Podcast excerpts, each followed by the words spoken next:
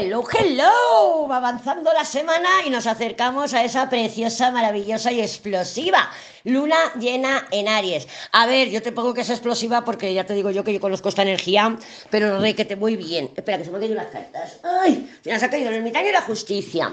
Bueno, el caso es que hoy no tenemos tampoco aspectos importantes ptolomicos en el cielo.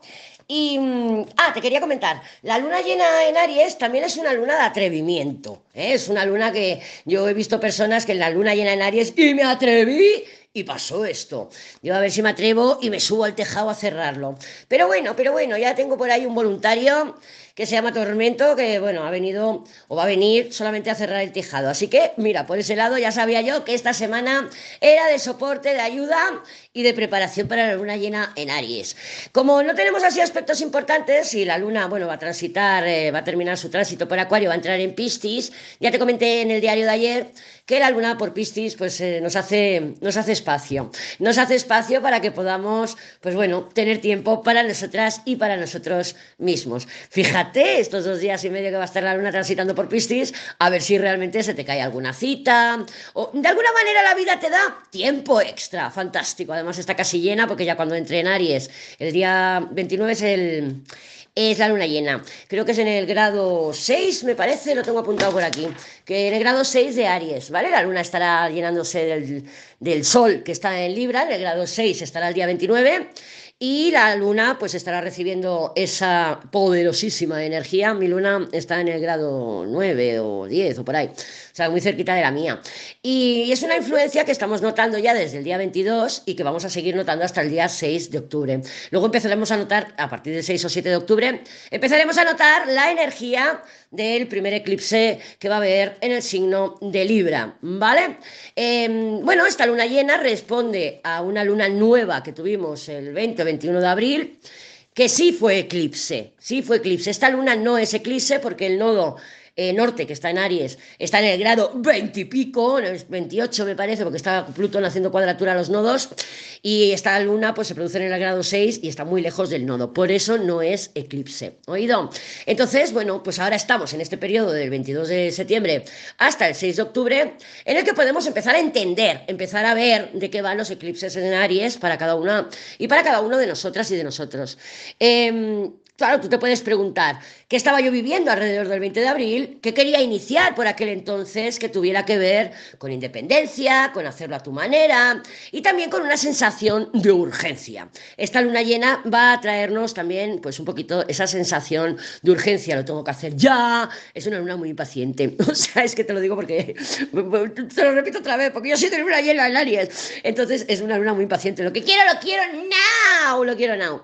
Es una luna llena, pues eso, que nos va a resultar impaciente por ver resultados, por ver avances y por lo que lo bueno, lo bueno que tiene esta luna llena es que, ay, ahora se ha caído la papisa y el loco, uy, uy, uy, eso es inmadurez. Bueno, em, es una energía que nos empuja a movernos del lugar, porque si yo me atrevo y avanzo y doy el paso, pues evidentemente me va a mover del lugar, real o emocional. Entonces, por ese lado, fantástico. Pero sí, es una luna tensa, es una luna que si tienes un poquito de alguna incomodidad emocional ahí, algo pendiente de decir a alguien, algo que te esté incomodando de alguna manera, pues probablemente eh, pues tengas una estallina. O tú u otra persona, es una luna reactiva, ¿vale?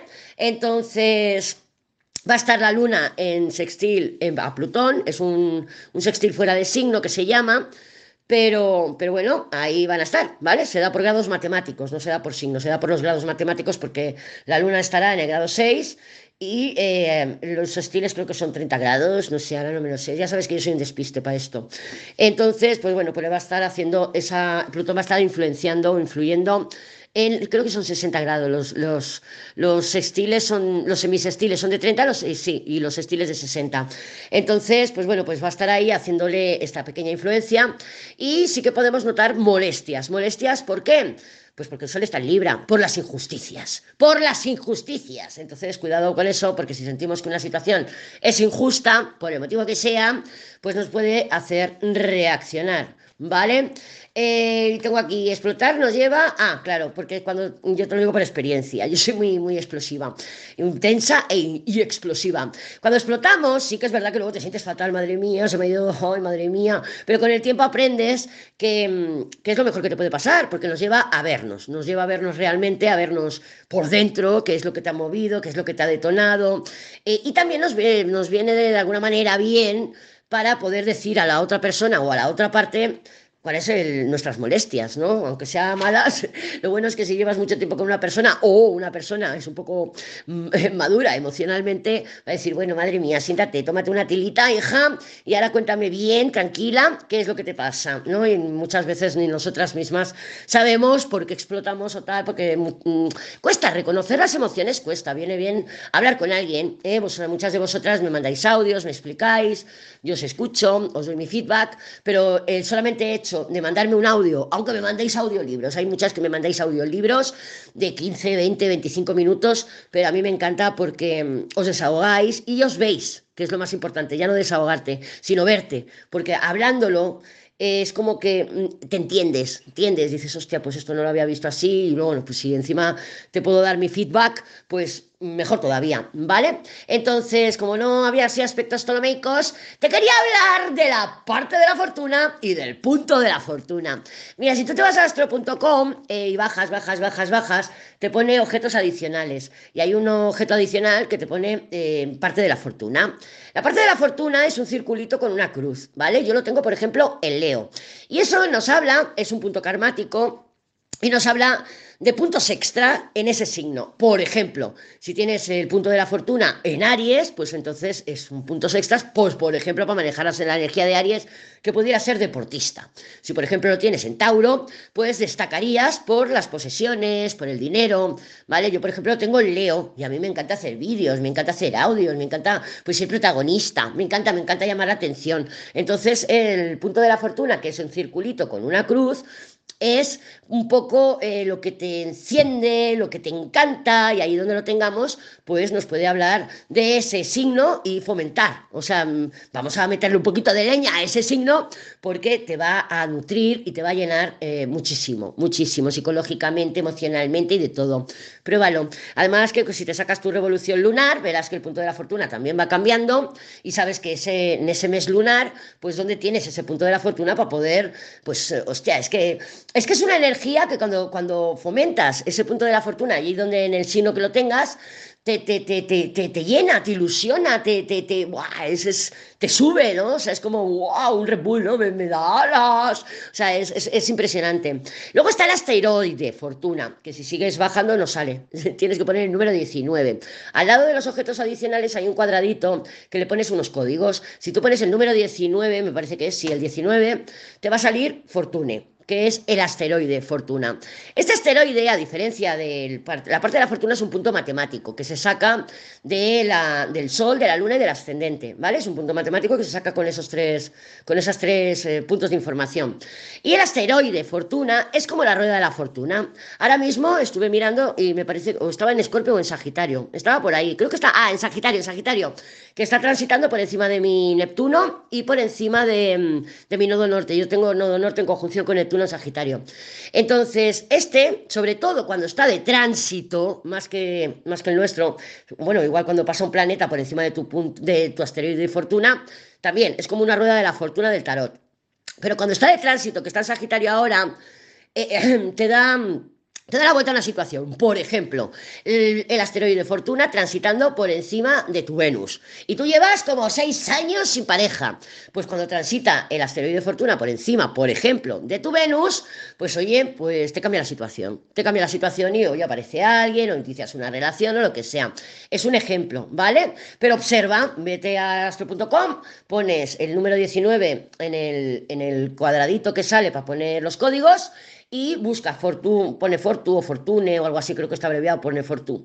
Lo buscas, pones con tránsitos, ¿eh? tienes que poner con tránsitos. Cuando te salga la carta natal, pones con tránsitos. Y los que están por fuera de la carta natal son los planetas que están transitando y dónde están en este momento. Y mira a ver, ya te digo que está en Sagitario, debe andar por el grado 10 o por ahí, porque mi nodo está por ahí, por el 10 o creo que tengo el Neptuno en el 10 y el nudo en el 12, algo así, está por ahí, por el grado 10 de Sagitario. Y mira a ver si te está tocando pues algún planetita y me cuentas, me cuentas la experiencia. Vamos a sacar unas cartitas para ver cómo se presenta aquí el panorama energético para el día de hoy, para el día de hoy.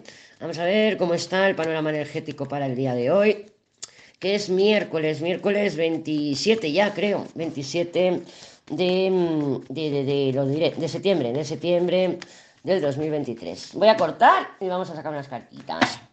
La templanza. Bueno, ya sabemos que la templanza es una energía que regula, es una energía que habla de viajes, de movimiento, de desplazamiento, bueno, viajes y desplazamientos, pero también es una energía de, mm, de sanación, ¿vale? Es una energía pues que sana. Por ejemplo, en el tarot rige las terapias alternativas, no la, la medicina convencional, sino las terapias alternativas.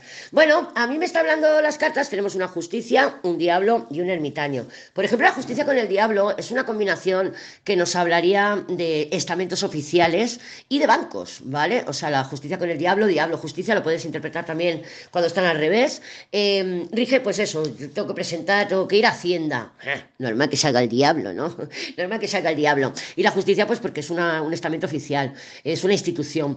En los bancos igual, son prestamistas, son prestamistas y abusivos, además, pues justicia diablo. Entonces yo no lo veo un día, porque tenemos un ermitaño después, no lo veo un día para intentar avanzar, por ejemplo, en estos temas. Tengo que ir al banco, quiero mirar, a ver si me dan un préstamo, tengo que ir a arreglar unos papeles, pues parece que es un día que no es propicio para todo ello. Según mi tarot, ¿vale? Tenemos la templanza que nos dice, bueno, pues si tienes que arreglar un papel porque no te queda otra, porque te has pasado el plazo, por el tema que sea, pues con eh, la templanza, pues te diría, bueno, pues tómatelo con calma, tómatelo con calma, vete con tiempo, intenta, pues eso, tómatelo con calma. Cuando aparece la templanza en nuestras tiradas, normalmente nos dice que nos vamos a impacientar, nos vamos a poner nerviosas y nos está diciendo, quieta, agarra los caballos, agarra los caballos, ¿vale? Independientemente de que sea una energía de sanación, de limpieza o de viajes.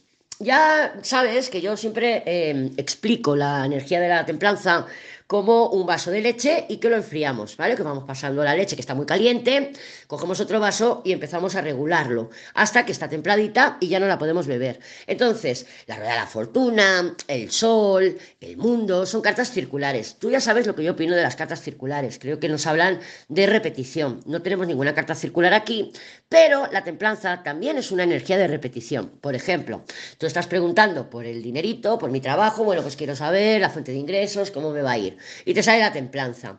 Y te dice que, o sea, es como un poco por inercia. Lo que ya está funcionando va a seguir funcionando. Hay entrada, hay salida, hay constancia, ¿vale? O sea, hay mm, constancia de constante. Eh, pues, eh, hay un ritmo constante, ni más, ni menos, ni baja, ni sube. Es constante. Si ahí, por ejemplo, estás preguntando por la comunicación, lo mismo, una templanza, nos estaría diciendo que si ya está establecida la comunicación, pues hola, hola, ¿qué tal, qué tal? Un ritmo constante. Y, por eso te, ah, eso, que te estaba diciendo lo de las cartas circulares, porque la templanza también es, funciona como por inercia, igual que funciona, por ejemplo, la rueda de la fortuna, de repetición. Te he comentado el vaso de leche que está caliente y lo vas cambiando de vaso hasta que se enfría. Es un movimiento de repetición. Por ejemplo, estás preguntando si quiero ir de, me voy a ir de viaje a ver al pueblo de al lado y te sale la templanza, pues te habla de que sí, que van a haber probablemente varios viajes y desplazamientos de ida, vuelta, ida, vuelta. Esa es la energía de la templanza.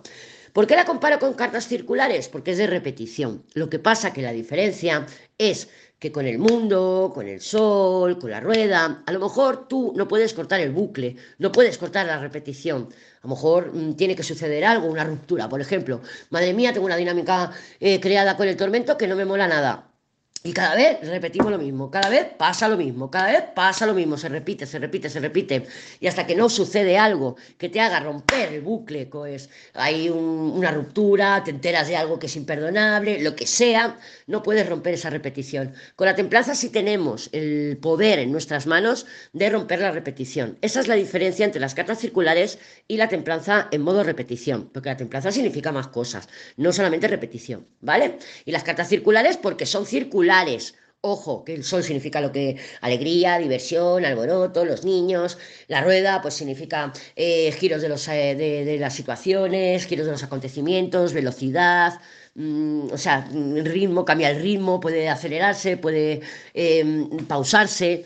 ¿Vale? El mundo, pues el mundo es una energía de liberación, pero también energía baja es una energía de cadena, es una energía de estoy encadenada a esta situación y no me puedo liberar, ¿vale? Entonces la templanza tiene ese poder, tiene el poder de, eh, de, de, de, que nosotras podemos decir, vale, la leche ya está templadita, ya voy a parar la repetición.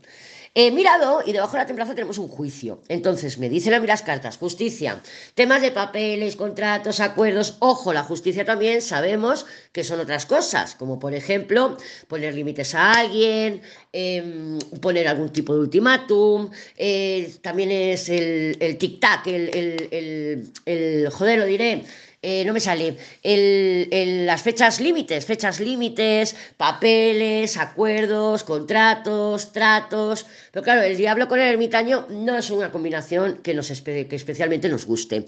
No lo es. El diablo con el ermitaño es una combinación, bueno, mm, sale, por ejemplo, si tienes adicciones a sustancias, sea el alcohol, bueno, ya no sustancias, si te gustan las pilinguis o, o te gusta el bingo, por ejemplo, el juego, ¿vale? Pero sí, normalmente, porque es una energía de codicia cuando están en combinación. Es como, esto es para mí, esto es para mí, no lo comparto, no comparto. Por eso también es una combinación, eh, más el, la luna con el ermitaño, pero bueno, el ermitaño, el diablo también.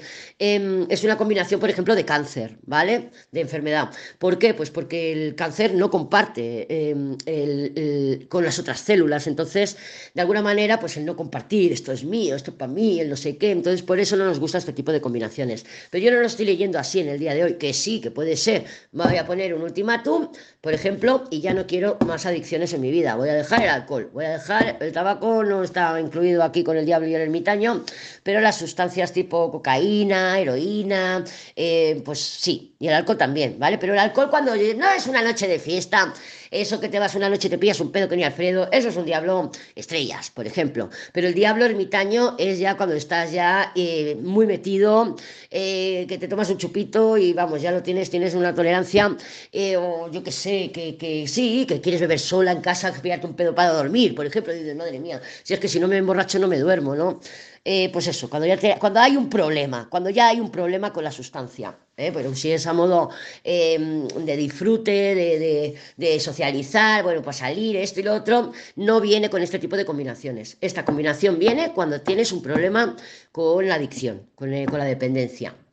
Oído, entonces, bueno, pues la templanza también nos diría, tómatelo con calma. ¿Qué tenemos debajo de la templanza? Que te lo he comentado, el juicio. Claro, yo lo entiendo como si te encuentras durante el día de hoy bloqueos, obstáculos, eh, pues a Saturno por ahí, ¿no? Que no sé si está muy activo, porque hoy no tenemos, hoy no tenemos aspectos ptolomeicos, pero bueno, si te encuentras un límite, quiero hacer el papel, coño, me he encontrado la oficina cerrada, porque, bueno, porque es un ermitaño, ¿no? Quiero ir al banco, mira, quería hablar con esta chica y no está.